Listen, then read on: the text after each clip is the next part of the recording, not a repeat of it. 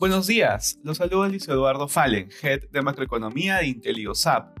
El día de hoy, miércoles 9 de febrero, los mercados muestran rendimientos positivos mientras continúa la temporada de reportes corporativos y caen las tasas de interés. De manera particular, en Estados Unidos los futuros suben, liderados por los del Nasdaq, en un contexto de menores tasas.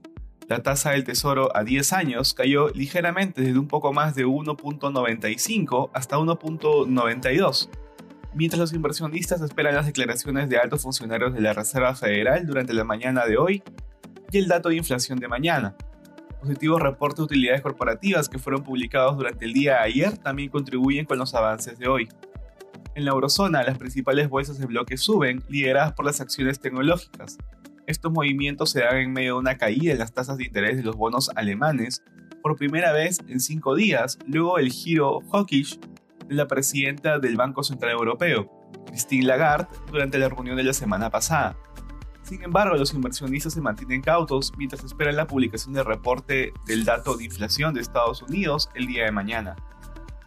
En Asia, el Hansen cerró al alza impulsado por el sector tecnológico. Dentro de este sector, Alibaba fue uno de los que presentó los mayores avances luego de dos días de pérdidas.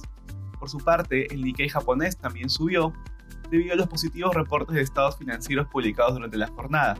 La expectativa de tasas de interés más altas también contribuyó con las ganancias de los bancos, aunque se mantiene la cautela por una política monetaria más restrictiva. Respecto a commodities, el precio del oro se mantiene estable. De otro lado, el precio del cobre avanza. Finalmente, el precio del petróleo cae ante la posibilidad de una mayor oferta de crudo a nivel mundial por un posible nuevo acuerdo nuclear con Irán. Gracias por escucharnos si tuviera alguna consulta, no en contactarse con su asesor.